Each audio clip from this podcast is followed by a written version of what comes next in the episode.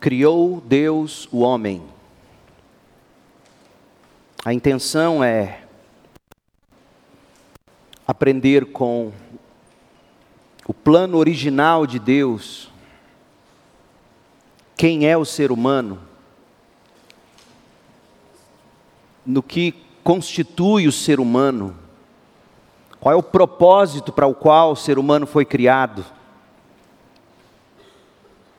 O que, o, o que aconteceu com o ser humano? O, o que foi que deu errado? E de que modo a gente pode transformar o homem? Eu sei que muitos, talvez você que me ouça, já chegou à seguinte conclusão: eu preciso mudar de vida, e, e você não sabe como. Você já tentou, e já tentou de diversas maneiras, eu não sei como, mas eu preciso mudar de vida. Eu tenho vontade de mudar de vida, pastor, como é que eu posso mudar de vida? Não tem como responder a esta pergunta se nós não nos voltarmos para o início. O propósito para o qual Deus te criou. Como Deus te criou. No que constitui você ser humano. E deu algo errado. O que foi que deu errado? O que, precisa ser mudado? Como? Então hoje nós vamos começar uma jornada que deverá nos tomar aí alguns domingos à noite. Nós vamos estudar primeiro a criação do ser humano. Deverá tomar é, hoje e a próxima mensagem, parte 1 e 2. Depois nós vamos ver as diferenças, homem e mulher. Deus criou homem e mulher, diferenças. A complementariedade para a qual Deus criou o ser humano, homem e mulher. Quais são os papéis bíblicos de fato? A gente precisa disso. A gente precisa entender o que é masculinidade à luz da Bíblia, o que é feminilidade à luz da Bíblia. E nós estamos aqui pisando em terreno sagrado, a palavra de Deus. Vamos, vamos caminhar no momento histórico em que a gente vive, onde tem havido tanta confusão, tanta deformação do ser humano em nome de transformação. É algo absurdo. E a gente precisa voltar às origens. Gênesis 1, 26 a 31. Então Deus disse: Façamos o ser humano a nossa imagem, ele será semelhante a nós. Dominará sobre os peixes do mar, sobre as aves do céu, sobre os animais domésticos sobre todos os animais selvagens da terra e sobre os animais que rastejam pelo chão. Assim Deus criou os seres humanos, a sua própria imagem. A imagem de Deus os criou. Homem e mulher os criou. Então Deus os abençoou e disse: Sejam férteis e multipliquem-se encham e governem a terra. Dominem sobre os peixes do mar, sobre as aves do céu e sobre todos os animais que rastejam pelo chão. Então Deus disse: Vejam, eu lhes dou todas as plantas com sementes em toda a terra e todas as árvores frutíferas para que lhes sirvam de alimento. Eu dou todas as plantas verdes como alimento, a todos os seres vivos, aos animais selvagens, às aves do céu e aos animais que rastejam pelo chão. E assim aconteceu. Então Deus olhou para tudo o que havia feito, o homem à sua imagem, o homem conforme a sua semelhança, o homem para dominar sobre a criação. Deus olhou para o homem feito à sua imagem e semelhança, homem e mulher. Deus olhou para tudo isso. E pela primeira vez a gente ouve ele exceder na sua avaliação. Até aqui ele dizia: E viu Deus que era bom. Mas neste ponto a Bíblia diz: e viu que era, Deus viu que era muito bom. A noite passou e veio a manhã, encerrando o sexto dia. Termina aqui a, a leitura da palavra de Deus. Dizem que a felicidade é uma ciência. Tem até livros, livros, sim, mais de um, Achei pelo menos três exatamente com este título, os três com títulos idênticos: A Ciência da Felicidade. Um desses autores sustentou que o caminho para ser feliz parte daquele ponto em que se toma a consciência, ouça, de que se tem uma coisa que, que não muda, é que o mundo está sempre em transformação. Essa é a única garantia que temos, diz esse autor. Se tem uma coisa que não muda, diz ele, é que o mundo está sempre em transformação. Se você é um, um, um leitor atento, um bom leitor, você pergunta: de onde ele tira isso? Porque toda proposição que te é apresentada, você tem que tentar entender de onde vem tal afirmação. Adivinha qual é o teórico por trás da afirmação deste autor que diz: se tem uma coisa que, que não muda, é que o mundo está sempre em transformação. Qual é o teórico que sustenta essa visão de mundo dele? Charles Darwin. Isso mesmo. O pai da teoria da evolução é invocado para sustentar o argumento nestas palavras. Olha o que diz o autor do livro que estou citando. Charles Darwin dizia uma coisa muito interessante.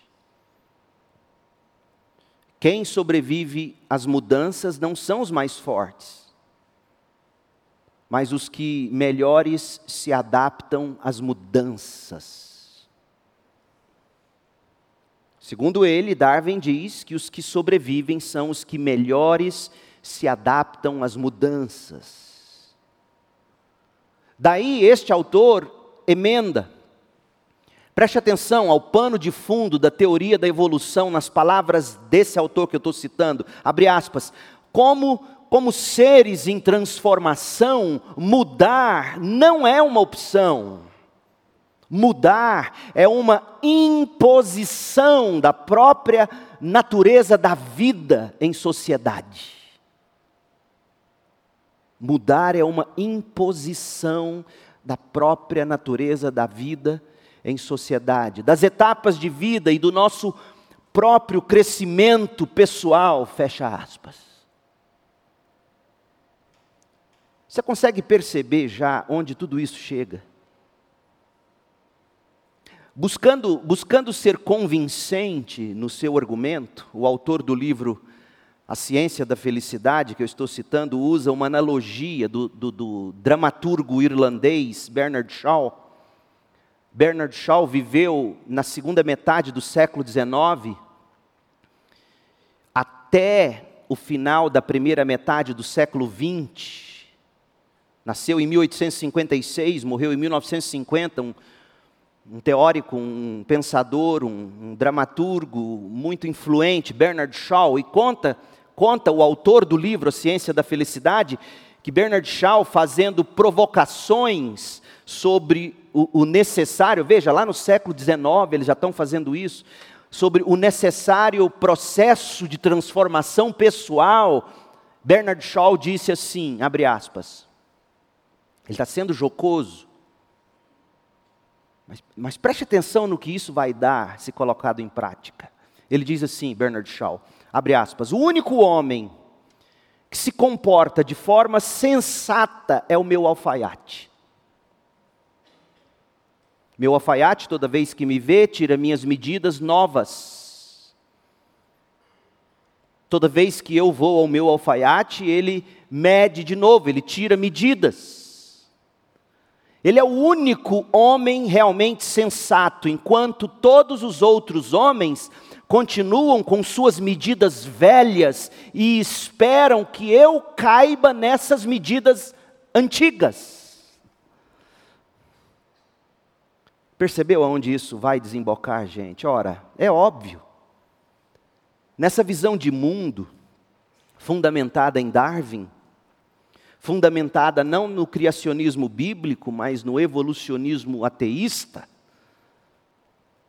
Nesta visão de mundo, para sobreviver, você terá que se adaptar às mudanças. Charles Darwin. Mudar, portanto, não é uma opção para você, mas é uma imposição da natureza mesma da vida. O autor de A Ciência da Felicidade. Afinal, amanhã você não caberá na medida atual de sua roupa, você não caberá no seu próprio corpo. Você não caberá na medida padrão certinha da sociedade teísta, monoteísta, judaico-cristã, e portanto dizem, por você não caber nessas medidas opressoras, eles dizem que você está desumanizando o ser humano, não permitindo que ele busque transformar-se constantemente. E aí dão todos os tipos de adjetivos. Para quem não deixa o outro tirar novas medidas. Desumanizador, opressor, machista, misógino, binário, fóbico. Tem vários adjetivos como ser então feliz dentro desta roupa apertada e antiquada de ontem ou, ou de antigamente? Qual é a solução que se propõe hoje no mundo em que vivemos? Como você pode ser feliz dentro de uma roupa, dentro de um corpo, dentro de uma sociedade que, que não te cabe mais? Simples, dizem-nos arranque e jogue fora. Rasgue e descarte na lata de lixo.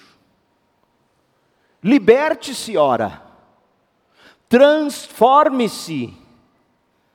Procure um alfaiate, tire suas medidas, novas medidas. Aliás, nem use a fita métrica. Diga para o alfaiate qual é a medida que você quer. Melhor, como ninguém gosta mais, nem deve gostar dessa coisa individualizada, personalizada, afetiva demais de alfaiate. Até porque roupa de alfaiate, de costureira, costuma ficar certinho demais, cair certinho demais na gente. Então, se você não quer isso e não deve querer, vá, vá uma, a uma loja de departamento, escolha o que te apetecer, não importa o tamanho grande, pequeno, sobrando ou faltando pano. Aliás, se preferir, nem use pano ou roupa, largados e pelados está na moda, afinal de contas. E se você optar por alguma vestimenta, aquela da sua própria escolha, tem opções em cores infinitas, porque foi-se o tempo das cores básicas. Hoje é tudo multicor, policor, sem cor, transcor. Há também cores em 50 tons de cinzas ou nas cores do arco-íris, é só, é só você escolher. Ouça-me, por favor, não estou dizendo que você não tem o direito. A vida e a escolha são sim suas. Eu creio nisso. Você, na idade adulta, faz da sua vida o que desejar, sob sua conta e risco. Sinceramente, eu creio nisso. Agora, não imponha aos outros nem a ninguém. Não diga que eu não posso advertir ou também me expressar, oferecendo uma visão de mundo cristã. Não induza, não imponha aqueles que ainda sequer chegaram à maturidade ou conquistaram a própria independência e ainda não obtiveram a capacidade de sozinhos, por si próprios, arcar com as consequências diversas que toda escolha pessoal se nos impõe. Não obrigue quem não consegue ainda arcar com as consequências. Não obrigue quem quer que seja a se transformar. Não me obrigue a me transformar. Não tentem confundir a cabeça de quem ainda está em formação. E nem tente educar com desinformação. Por que, que eu digo tudo isto? Lembra do sujeito do livro A Ciência da Felicidade? Pois bem, ele cita a seguinte frase de Augusto Cury, que um monte de crente lê sem a menor questão de discernimento. Sai lendo. Que benção, ele fala de Jesus, pastor. O senhor já leu a trilogia dele sobre a vida de Jesus? Que benção. Ele fala, não, eu prefiro ler a, a quadrologia, Mateus, Marcos, Lucas e João. Ele cita Augusto Cury, que diz assim: Cury, nós educadores, nós educadores somos os únicos que temos o poder de causar uma revolução social. Está escutando isso? Nós, os educadores, essa linguagem revolução social tem origem, gente. Isso aqui não é aleatório. Isso aqui não é artifício de linguagem escrita, revela a visão de mundo por trás do que está sendo dito. Nós, educadores, somos os únicos que temos o poder de causar uma revolução social. Com uma das mãos nós escrevemos na lousa, com a outra nós movemos o mundo. Fecha aspas. É verdade isto. Eu sou filho de educadora. Eu amo a educação. Como pastor, minha tarefa principal é educar. Pregue a palavra, é o mandato bíblico para mim. O que é pregar se não educar pela palavra? Portanto, é verdade, gente, para o bem ou para o mal, os educadores movem sim o mundo aonde desejarem. Não é à toa que as batalhas, as linhas de frente das batalhas hoje são nos currículos educacionais, são nas universidades. O autor que eu estou citando do livro A Ciência da Felicidade, ele escreveu assim: o mundo mudou desde o surgimento da tecnologia e da internet.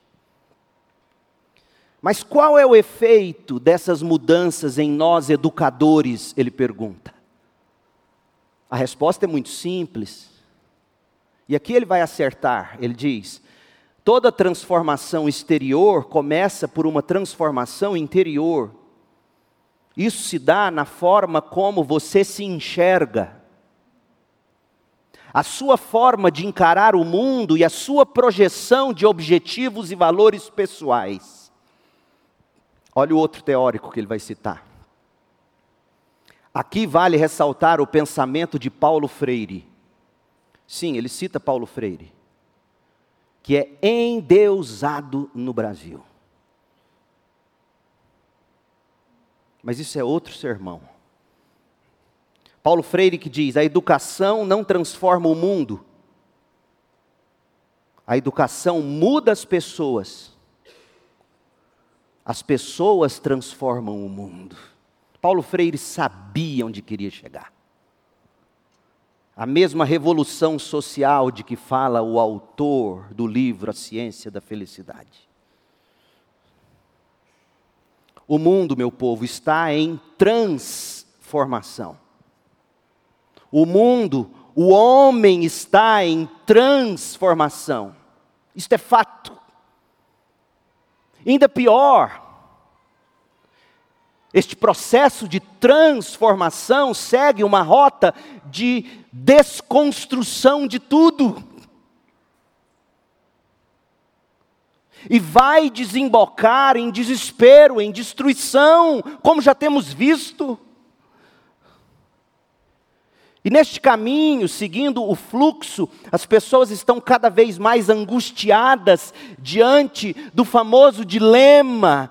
Eu preciso mudar minha vida, mas eu não sei por onde começar. Eu não sou, eu não estou feliz. Algo tem que mudar, mas como? Aí te dizem, simplesmente, transforme-se. Saia do casulo, vire uma borboleta. Mas a pergunta é honesta: como mudar? Porque há de se ter mudança, o mundo não está em seu estado natural. Como mudar? Realmente, o autor citado tem alguma razão neste ponto. Como eu disse, destacando, toda transformação exterior, ele vai dizer, começa por uma transformação interior. Eu diria, qualquer transformação de vida, segundo a Bíblia, começa não pela transformação, mas pela regeneração do coração. O que é regeneração? É, é regerar é gerar de novo, é fazer outro, é fazer nascer um novo. A Bíblia diz que toda transformação exterior começa por uma regeneração do coração, que é fruto da graça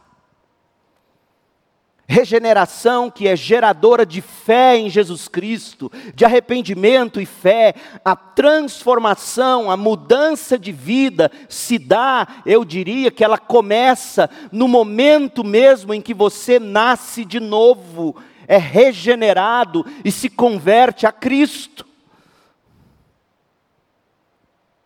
E fruto do novo nascimento, que a gente chama de conversão, fruto da obra de salvação, você começa a, a, se enxergar, ou passa a se enxergar, a luz da verdade revelada de Deus na Bíblia, e não pelo que você sente ou dizem que você tem que fazer. Você passa a se enxergar, uma vez regenerado, na medida da estatura de Cristo.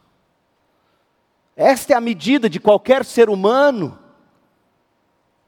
a sua forma de encarar o mundo e a sua projeção de objetivos e de valores pessoais, todos eles serão moldados, movidos pela palavra de Deus no espírito, focada em Cristo.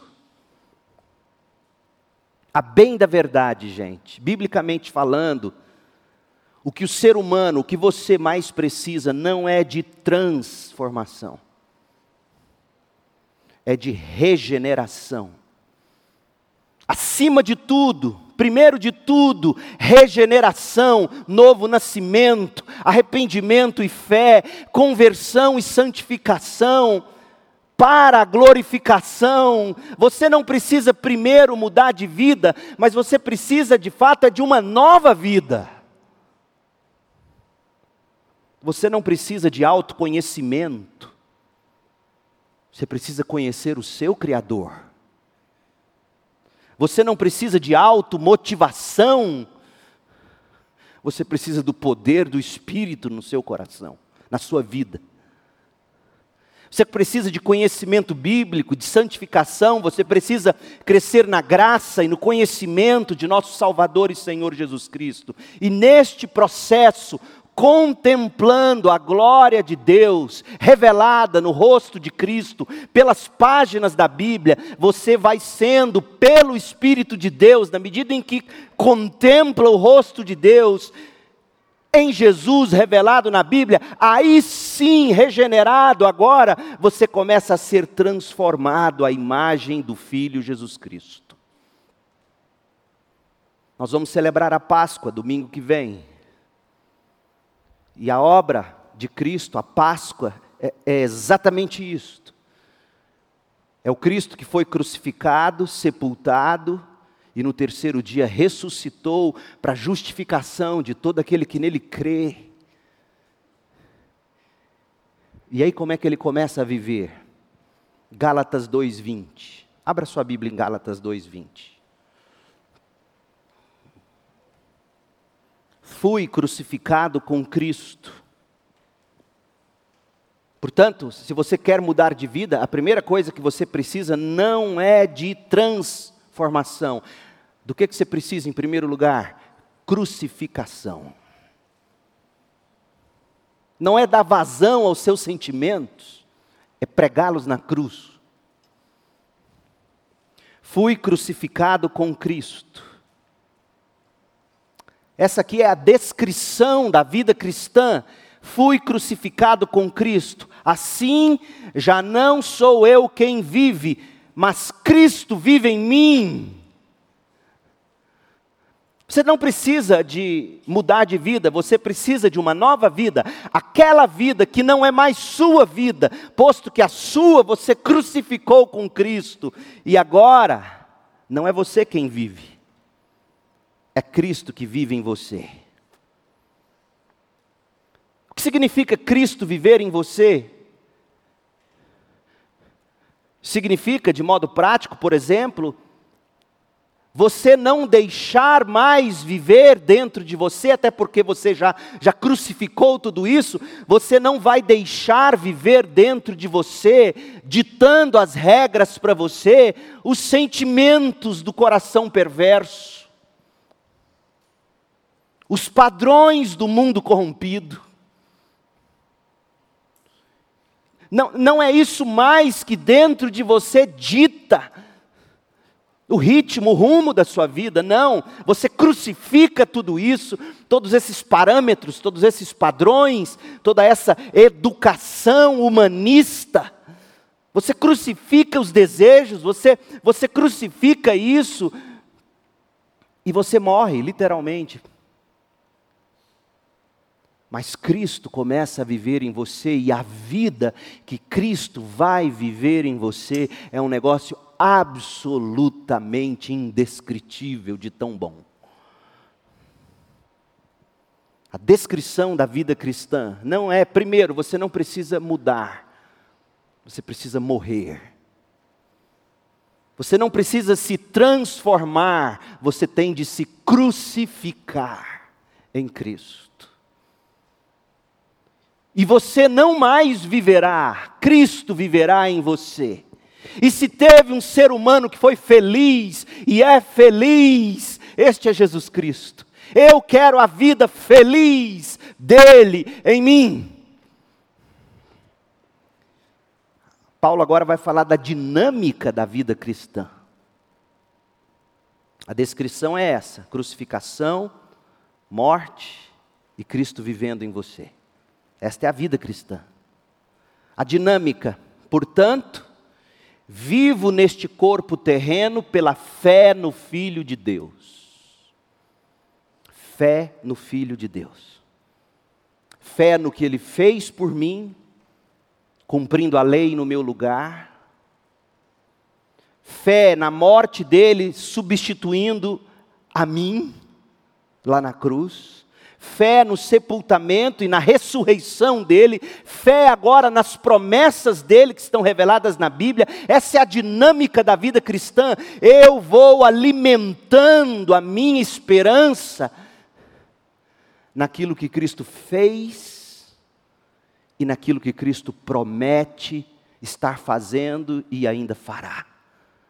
A dinâmica da vida cristã é a fé no Filho de Deus conforme a Bíblia mesma o revela a nós. E qual é a demanda da vida cristã? O Filho de Deus, que me amou e se entregou por mim. Veja que, que Paulo está ensinando uma igreja, ou igrejas, quando ele escreve aos Gálatas, mas quando ele vai falar dessa. Ele, ele coloca no singular, na primeira pessoa o Filho de Deus que me amou e se entregou por mim.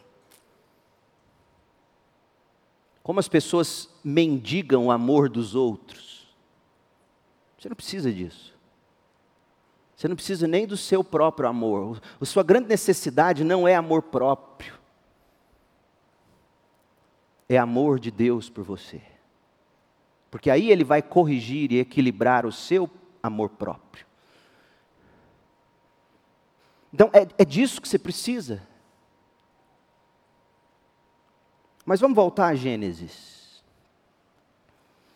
A transformação do homem, a, a, a reinvenção da raça humana, porque é o que estão fazendo, gente. seguindo ao pé da letra as implicações do darwinismo, ao pé da letra, eles estão dizendo, como eu li sobre este autor, eles estão dizendo: olha, se tem uma certeza, é que tudo está em mudança e, e a própria natureza se nos impõe a mudança. E aí a criancinha, desde cedo, desde pequenininha, confusa porque está descobrindo o mundo. E de repente ela mesma se olha no espelho e ela mesma se vê, homem ou mulher, por exemplo. E, e, e, a primeira percepção de qualquer conhecimento é isso: é você olhar e o que você vê começa a orientar seus pensamentos, é assim que funciona. Mas aí vem o mundo e diz: não, você não é isso que você está vendo no espelho. Sabe isso que você está sentindo e que não tem nada a ver com o que você está vendo no espelho? Meu Deus, isso é colocar alguém no escuro e dizer: ande. Estão reinventando a humanidade, a raça humana. Isso é fruto do materialismo científico, do naturalismo científico a precursora de tudo isso foi a teoria da evolução de Darwin. De acordo com essa cosmovisão, o universo se originou de matéria pré-existente e depois o ser humano descendeu de espécies animais inferiores. Através de um longo, longo, longo e cruel processo de seleção natural ou de mutação genética. O teólogo sistemático holandês Herman Bavinck, ele costumava dizer que a evolução é a palavra mágica que em nossos dias deve de alguma forma resolver todos os problemas sobre a origem e a essência de todas as criaturas. E é mesmo, evolução. Lembra da criança diante do espelho? Você olha no espelho, você acha que você não é o que você está vendo. E sabe por que você sente que você não é o que você está vendo? Porque a gente está evoluindo. Percebe a loucura? E nessa evolução a gente tem que se transformar. Verne Poitras, um grande matemático, teólogo reformado, ele é o coordenador dos tradutores do Novo Testamento grego ao inglês da Bíblia ESV, English Standard Version, a versão em inglês padrão. Tem um livro dele que você precisa ler, jovem. Você precisa ler Verne Poitras, pela monergismo, o livro se chama Redimindo a Ciência, uma abordagem teocêntrica, redimindo a ciência, uma abordagem teocêntrica. O Poitras, neste livro, ele observou que o evolucionismo naturalista não é apenas uma teoria da biologia, como seus professores não querem te ensinar. É uma cosmovisão. E como cosmovisão, e como visão de mundo, e como maneira de enxergar a vida, o evolucionismo procura oferecer respostas às questões mais fundamentais relacionadas ao significado e ao destino do ser humano. Segundo ele, no livro que eu citei, Redimindo a Ciência, os conceitos do evolucionismo de Darwin, evolucionismo naturalista, abre aspas, vão muito além de investigação biológica do registro fóssil. Vão muito além de investigação biológica da, embriologia ou da genética. Na realidade, envolvem suposições metafísicas, ou seja, para além do mundo físico, e religiosas de grande alcance. Darwinismo é religião. E por que é religião? Porque as suas suposições são de categoria religiosas. Porque simplesmente eles decidem que Deus não existe. Um argumento, gente, dogmático. Quando você diz é assim, porque é assim, apenas a revelação de Deus diz é assim, porque Deus faz assim. O que passa disso não é ciência, é falsa religião. É daí que nascem as confusões é dessa ciência ou dessa religião transvestida de ciência, é daí que nascem as, as confusões e as ações que vêm degradando o ser humano. Porque, gente, pensa comigo. Já é quase desumano a gente viver dentro da normatividade. Já é quase desumano a gente viver dentro do estado natural do estado normal, do estado normativo das coisas e dos seres. Já é absolutamente desumano ser um pai de família, ser uma mulher de família. Por quê? Por causa das consequências do pecado no mundo. Já é quase desumano você tentar ser um menino crente numa sociedade como essa. Já é quase desumano viver a vida normal e natural dentro de um mundo caído. Ou não é? Ou só eu que sinto assim? É duro, é difícil. Há dias, há semanas, há meses, há anos que você chega ao fim deles e diz: Meu Deus, eu não aguento o próximo passo, que dirá o próximo ano.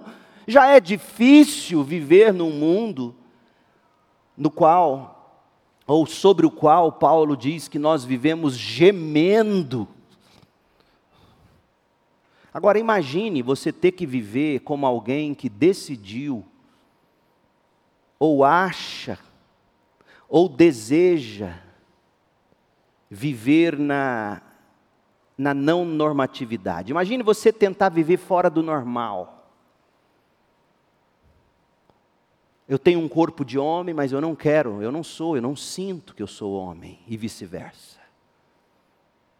Se já é duro viver homem num corpo de homem, num mundo caído no pecado, se já é duro, dificílimo.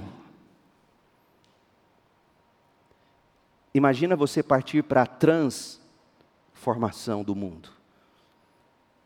Deixe-me falar de um jeito que até as crianças vão conseguir me entender. Viver a vida fora do normal, viver a vida fora do natural, viver a vida fora daquilo que você vê no espelho, quando você se olha nu diante do espelho, Viver fora dos padrões daquilo que os próprios olhos enxergam em termos de diferenças físicas, por exemplo, é como tentar pegar o Nemo e a Dory, os peixinhos da Pixar. O Nemo e a Dory vivem nos mares salgados do Pacífico, do Oceano Índico. Aí você pega o Nemo, o peixinho, você pega a Dory, a peixinha, tira eles da água, do oceano e joga eles no asfalto quente da 24 de outubro, salpicado de sal. Ó, é, tem sal, mas é asfalto. O que, que vai acontecer com, com a Dory, ou Dory e o Nemo? O que, que vai acontecer com eles? Vão esturricar, vão morrer asfixiados, esturricados, tiraram eles do habitat deles, da, da, da normatividade deles. E mesmo que o Nemo, é Dory, é menina ou menino? Nem sei. Menina, mas chama Dory, meu Deus. Enfim, deve, no inglês deve fazer sentido. É, e mesmo que o Nemo e a Dory fiquem no mar, para sempre no mar, mas desejando a não normatividade, desejando sair do mar para o asfalto quente, o que, que vai acontecer com eles dentro do mar? Vão ser infelizes, vão viver angustiados, porque são do mar, estão no mar, mas decidiram que o mar não é normativo, o asfalto quente da 24 de outubro. É assim que o ser humano tem vivido. Ou ele se transforma, ou ele lamenta por não ser quem ele pensa ou deseja ser. você ter uma ideia, gente, disse que a luta da pessoa inconformada com seu gênero começa no momento em que ela entende, pensa ou declara que não pertence à normatividade. Outra coisa, eu li que jovens da população LGBT pensam três vezes mais em suicídio do que jovens heterossexuais. Três vezes mais eles pensam em suicídios. E eles têm cinco vezes mais chances de cometer suicídio. Por quê? O argumento deles é que, por causa das escolhas que eles fizeram, de não viverem a normatividade, de não serem da normatividade, por causa das escolhas, elas são colocadas para fora de casa, para fora de grupos, são rejeitadas, perseguidas, sofrem todo tipo de bullying. De fato, há casos que essas pessoas até pagam com a própria vida, lamentavelmente. É por isso que, que se dizem que, abre aspas, a luta da pessoa LGBT começa no momento em que ela entende que não pertence à normatividade. Tanto continuar no armário quanto sair dele exige muito da saúde mental e do emocional, fecha aspas. Óbvio. Será sempre imensamente, será sempre indescritivelmente angustiante você tentar viver de forma contrária ao estado natural das coisas, de qualquer coisa. É a historinha do Nemo e da Dory que eu acabei de contar. Agora sim, os problemas poderão ser ou serão mesmo agravados por parte daqueles que vão responder pecaminosamente, agressivamente e até criminosamente que, contra aqueles que estão buscando viver forma fora da normatividade. Existe isso, eu sei. É doloroso. Mas a luta primeira começa no fato de que intrinsecamente, dentro do ser humano, criado à imagem e semelhança de Deus, com a lei de Deus no coração, homem e mulher, a luta começa ali, é você dando de frente com a realidade natural do seu ser. Isso é conflito. Angustiante. E vai fazer alguém pensar sim em tirar a própria vida, e não é mudando aquilo que acha que mudar que vai resolver.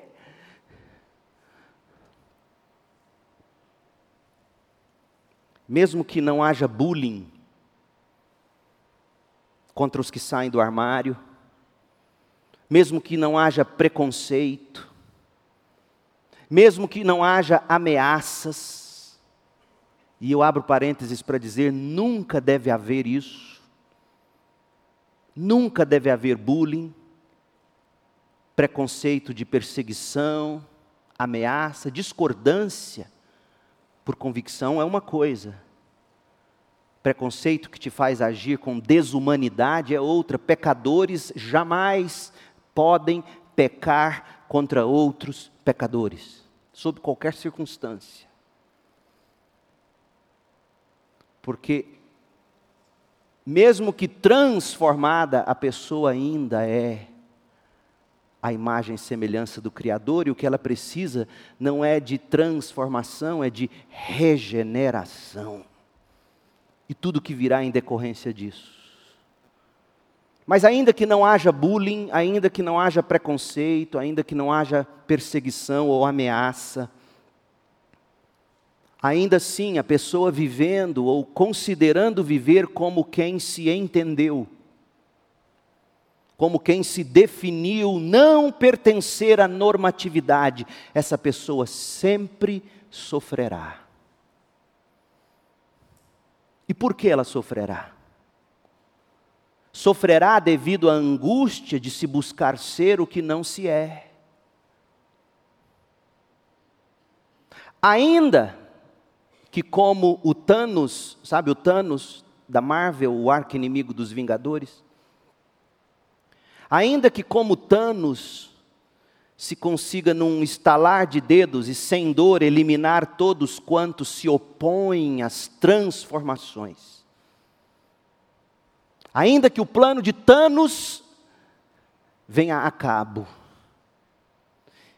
E da nova humanidade surja apenas aquela humanidade que esqueceu do preconceito do passado. O ser humano criado à imagem e semelhança de Deus, ele continuará angustiado tentando viver fora do que é absolutamente o normal.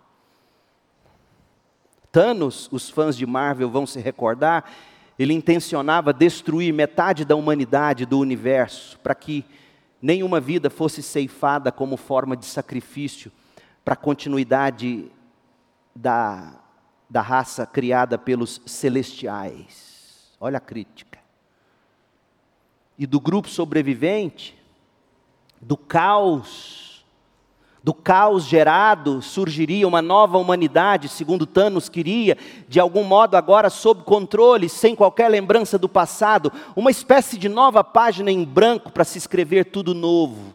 Mas isso jamais funcionaria e até a Marvel sabe disso. Sabe disso? Porque a solução não foi deixar o, doutor, o, o, senhor Thanos estalar o dedo e destruir todo mundo, ficando só aqueles aleatórios. Qual foi a solução que Marvin encontrou? A Marvel. Tony Stark, o Homem de Ferro, sacrifica a própria vida para matar o senhor Thanos. A solução, meu povo, não é transformar o mundo para que este se encaixe ou vista bem nos transformados. A solução não é reescrever uma nova realidade. Porque por mais que se tente, o ser humano traz imprimido nele a imagem do Criador, homem e mulher. A solução é seguir o padrão do bom, perfeito e agradável plano do Criador. Mas, claro, é óbvio, por se rejeitar o Criador ou por se tentar transformar o próprio Criador, a imagem e conforme a semelhança dos transformados, é, é que tantos vêm buscando eliminar ou mesmo atualizar a Bíblia Sagrada. Há aqueles que já entenderam, não dá para viver sem a ideia de que Deus é. O que eles fazem? Redefinem Deus. Como tem redefinido o pecado, como tem redefinido todas as coisas mais sagradas, segundo a Bíblia sagrada. A solução não é eliminar Deus, a solução não é transformar Deus, a solução não é aniquilar a Bíblia, a solução não é atualizar a Bíblia, a solução é voltar aos moldes do Criador por meio da vida e da obra de Cristo.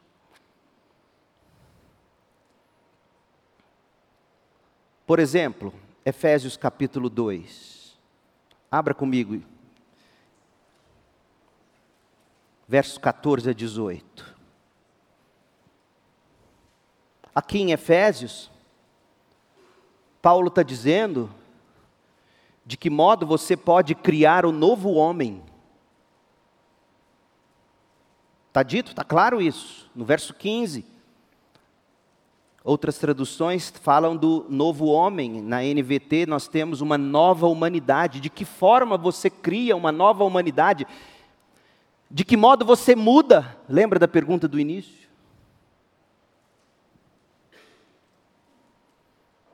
Será que você muda simplesmente dizendo que você vai viver do jeito que você entende que quer viver? E portanto, como o senhor Thanos vai estalar o dedo fazendo sumir todo mundo que não concorda com você? Será que é essa a solução? Raciocine um pouco. Até Marvel, que não tem nada de Bíblia e de Deus, sabe que essa não é a solução. Alguém tem que ser sacrificado para que tamanha atrocidade não aconteça. E o nosso sacrifício não foi Tony Stark, nem o Homem de Ferro. Foi o Filho eterno de Deus. Você quer a nova humanidade? Você quer ser um novo homem, uma nova mulher? Olha o que Cristo faz, olha como ele gera uma nova humanidade. Verso 14. Cristo é a nossa paz. Ele uniu judeus e gentios em um só povo. Ao derrubar o muro de inimizade que nos separava, ele uniu pessoas tão distintas, tão diferentes, tão antagônicas, tão iradas umas contra as outras. Ele acabou com o sistema da lei, com os mandamentos, as ordenanças. Ou seja, ele acabou com aquelas exigências que caracterizavam o judeu como judeu. Comer ou não comer dessa ou daquela carne, coisas assim. Ele acabou com essas questões é, é, cerimoniais. A essência da lei não foi abolida, porque Jesus veio cumprir a lei, a lei é boa. Mas Jesus acabou com as cerimônias da lei, os mandamentos, as ordenanças, e o, que, e o resultado disso é que ele promoveu a paz ao criar para si, desses dois grupos, uma nova humanidade. Em Cristo você acha uma família, você acha gente diferente de você, onde o que te atrai a ela não é preferência sexual, não é faixa etária, não é status social, não é QI. Ao longo do meu ministério, eu já ouvi pais e mães dizendo que mudaram de tal para qual igreja simplesmente porque queriam um nível social melhor para os filhos conviverem. Não é assim que funciona. Isso, isso não é igreja. Judeus e gentios. Você imagina o filho do judeu tendo que conviver com o filho do gentil comendo a carne de porco. Pai do céu, eu vi. O Marquinhos comeu carne de porco. E o pai tendo que dizer, meu filho, agora nós somos de Cristo. Aquilo que você aprendeu, viu o papai fazer, aquilo, aquilo morreu em Cristo. O que nos une agora é Cristo, uma nova humanidade, existe paz. Contrário do que se diz, o cristianismo não gera guerra, ele gera paz. Cristo é a nossa paz, ele une diferentes. Ele nos reconciliou com Deus, diz o verso 16, em um só corpo. Daí a importância da igreja, por meio de sua morte, ele eliminou a inimizade que havia entre eles, ele trouxe essas boas novas de paz, tanto a vocês que estavam distantes dele, como aos que estavam perto, tanto aos gentios lá longe, como aos judeus aqui perto. Agora, por causa do que Cristo fez, todos temos acesso ao Pai pelo mesmo Espírito. A nova humanidade nasce pela graça, por meio da fé em Cristo. Não de transformações. Não é assim que você vai criar uma nova humanidade, transformando.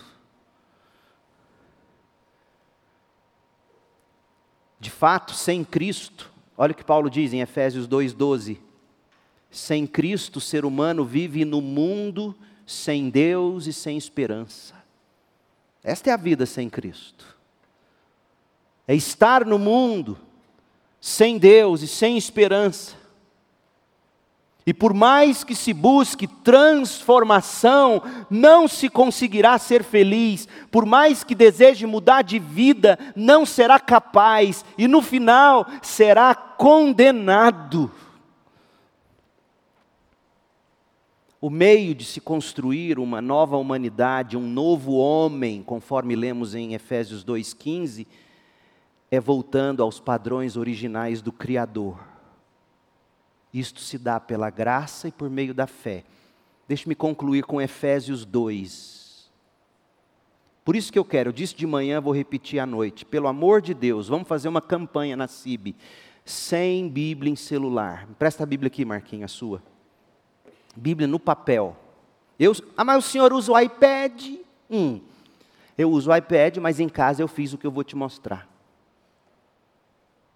A Bíblia no papel dá a vantagem de você correr o olho. Olha que barulho bonito. Primeiro que é bonito. Isso é lindo. Você corre o olho, você vê o contexto antes e depois, você vê o começo e o fim. O celular você fica rolando. Fora que fica tremendo toda hora e você checando mensagem, mandando mensagem. Inventaram agora o Apple Watch, os relógios, aí fica tremendo, toda hora, toda hora, né? Desliga isso. Arruma uma Bíblia boa, uma boa Bíblia de papel. Faz assim como o Marquinho, ó, tudo marcado, toda. Olha que bonitinho. Olha aqui. Você vai criando a sua história com Deus, você vai enxergando. Efésios 2, verso 10. Paulo diz: Somos, a NVT diz, obra-prima de Deus, criados em Cristo Jesus. Essa é a conclusão da primeira parte de Efésios 2. Paulo está dizendo de que modo a gente volta ao plano original do Criador. Você quer mudar de vida?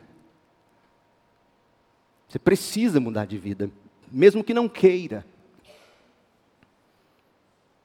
Paulo vai te mostrar agora como é que você muda de vida, e a gente vai terminar com esse texto. Porque eu vou voltar a essa passagem, e aí sim eu vou mergulhar em Gênesis 1, domingo que vem à noite, se Deus permitir, mas, mas olha, Paulo, Paulo fala que o ser humano é obra-prima de Deus. Paulo conhece Gênesis 1 e 2. Paulo sabe que o homem e a mulher é o ápice da criação. Tudo no jardim, tudo na terra e no universo foi preparado de um modo para que no momento certo do pó da terra, do Adamar, terra, fosse criado Adão, homem. O nome Adam no hebraico, A-D-A-M, vem da palavra Adamar, terra. Gênesis 2:7. Paulo sabe que o homem é a obra-prima de Deus, criado por Deus, mas Paulo sabe que o pecado nos destruiu, nos deformou, nos angustia, nos faz gemer. De que modo você chega a este estado? Pois somos, verso 10, obra-prima de Deus, criados em Cristo Jesus, a fim de realizar as obras que Ele de antemão planejou para nós. Caminhe comigo, verso 1. Primeira coisa que você tem que entender, Efésios 2, 1. Sem Cristo, vocês estavam mortos este é o estado do ser humano sem Cristo. Vocês estavam mortos por causa de sua desobediência e de seus muitos pecados. Mortos por insistir, dizer, eu não sou da normatividade, em todos os níveis da vida. Não é só no da sexualidade, não. Todos os níveis. Porque ninguém vai para o inferno por causa do pecado específico dele, vai para o inferno porque se separou da glória de Deus, se rebelou contra Deus, desobedeceu a lei de Deus. Em essência, ele está condenado, já nasce sob a condenação de Deus. E por estar nesse estado de pecado, se não houver regeneração, o ser humano vai cometer todos os tipos de pecados, desgraçados aos olhos de Deus. Vocês estavam mortos por causa de sua desobediência e de seus muitos pecados, nos quais costumavam viver como o resto do mundo, obedecendo ao comandante dos poderes do mundo invisível, obedecendo ao diabo, é o que Paulo diz. Ele é o Espírito que opera no coração dos que se recusam a obedecer. Os desobedientes da lei de Deus seguem a batuta de Satanás, é o que a Bíblia diz, não sou eu. Todos nós vivíamos desse modo, todos nós, Paulo se inclui, todos nós vivíamos desse modo, seguindo os desejos ardentes e as inclinações da nossa natureza humana, que no pecado nos faz acreditar de que o que a gente mais precisa é de nova medida de vida, é de nova roupa, de um novo corpo, de uma nova sociedade que agora vai aceitar tudo que eu sou e quero. Não! Todos nós vivíamos desse modo, seguindo os desejos ardentes e as inclinações de nossa natureza humana. Éramos, por natureza, merecedores da ira como os demais. Como é que você sai disso? Verso 4: Mas Deus mas Deus é tão rico em misericórdia e nos amou tanto. Te amou no estado em que você se encontra, mas não para te deixar como você está. Porque muita gente diz: Deus me ama como eu sou. Não é assim. Deus te amou no estado em que você está, para não te deixar como você está, para te deixar a imagem do Filho Jesus Cristo. Mas Deus é tão rico em misericórdia e nos amou tanto, que, embora estivéssemos mortos por causa de nossos pecados, Ele, Deus, nos deu vida juntamente com Cristo. É dessa vida que você precisa. É pela graça que vocês são salvos. Não é por uma nova redefinição de moralidade que vocês são salvos. Não é assim que a humanidade vai se salvar. A humanidade só será salva por meio da graça. Você só será salvo por meio da graça. Pois Ele, Deus, nos ressuscitou com Cristo. Nos ressuscitou, nos deu nova vida com Cristo nos fez sentar com Ele nos domínios celestiais, porque agora estamos em Cristo Jesus, portanto, nas eras futuras, Deus poderá apontar-nos como exemplo da riqueza insuperável de Sua graça, revelada na bondade que Ele demonstrou por nós em Cristo Jesus. Você quer mudar de vida? Verso 8. Você não precisa mudar de vida. Você precisa ser salvo da morte e do pecado. Em primeiro lugar, é a sua maior necessidade, não é mudar de vida, é ser salvo da ira de Deus. Vocês são salvos pela graça, por meio da fé. Isso não vem de vocês, é uma dádiva de Deus, não é uma recompensa pela prática de boas obras, para que ninguém venha se orgulhar pois somos obra-prima de Deus, criados em Cristo Jesus, a fim de realizar as boas obras que Ele de antemão planejou para nós. Volte ao plano original de Deus. Pare tudo, pare, pare tudo, reformate sua mente. Não é de transformação que você precisa. Em primeiro lugar, você precisa de salvação, de crucificação. E aí, quando você, pela graça, por meio da fé, recebe Cristo e a vida de Cristo começa a ser a sua vida. O próprio Cristo diz que do seu interior rios de água viva, novos sabores, novas cores, novos prazeres, novos afetos, todos santificados em Cristo. Aí você começa a achar bonito o que Deus criou bonito. O preto, o branco, o amarelo, o homem, a mulher, o seio feminino, o pipiu, a pepeca. Sério. Você começa a olhar para essas coisas com olhos puros, Você começa a olhar para a vida e, e, tira dos seus ombros aquele peso de dizer: eu preciso fazer alguma coisa com a minha vida. Não, você não precisa fazer. Você morreu, foi crucificado. Cristo vive em você e a vida que você agora vive nesse seu corpo, você vive pela fé no Filho de Deus. E Ele vai operando em você o querer e a condição de fazer. E Ele vai completando em você aquilo que Ele inicia no momento em que você crê. Isso é cristianismo puro e simples. Mas a gente precisa voltar ao plano do Criador. Domingo que vem, domingo de Páscoa, à noite, Deus permitindo, a gente volta para Gênesis 1. E a gente aplica mais do Evangelho, a origem do homem. E depois nós vamos estar preparados para falar sobre homem e mulher, diferenças, papéis, significância de tudo isso. Feche seus olhos. Vamos orar.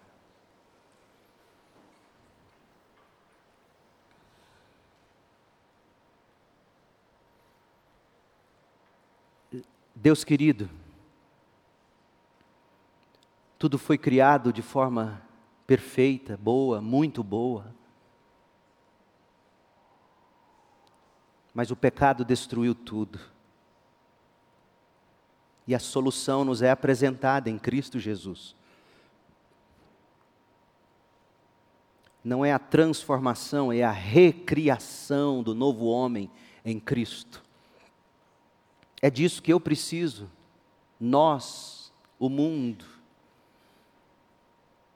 Portanto, estes que me ouvem, opere o Senhor pelo teu Espírito, ó Espírito de Deus, opere a convicção, o arrependimento, a fé, a esperança. Pai, de modo algum eu quis deixar parecer que tudo é muito simples que é um passe de mágica, não é, não é. É doloroso. É doloroso para todos. A salvação, a santificação, a, a rota para a glorificação é uma via dolorosa. É ter que crucificar de novo e todo dia o velho eu, o velho homem, a velha mulher morrer em Cristo todas as manhãs, morrer em Cristo todos os instantes, e pela fé deixando que o Filho de Deus viva a vida dele em nós. Isso é doloroso.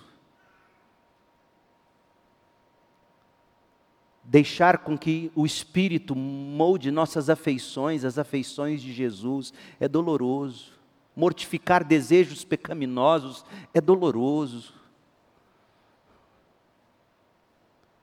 Mas que o Senhor mesmo nos encoraje nesta noite, nos mostre que em Cristo somos mais do que vencedores, porque Ele nos amou e se entregou por nós. E não estamos órfãos, temos o Espírito, que completa a obra que foi iniciada e que, e que de novo e toda hora coloca em nós desejo e condição de fazer o que te agrada. Opera assim em nós aqui hoje. Salve vidas. Talvez haja alguém aqui, alguém que me ouve, em busca de mudar de vida e que o Senhor mesmo diga agora pelo teu espírito: não, você precisa de uma nova vida a vida de Cristo. Portanto, opere arrependimento, fé e salvação agora.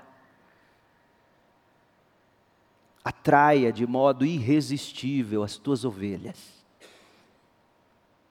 Eu oro e suplico, pedindo que a graça de Jesus, o amor de Deus Pai e a consolação do Espírito estejam sobre nós hoje, aqui e para sempre. Amém.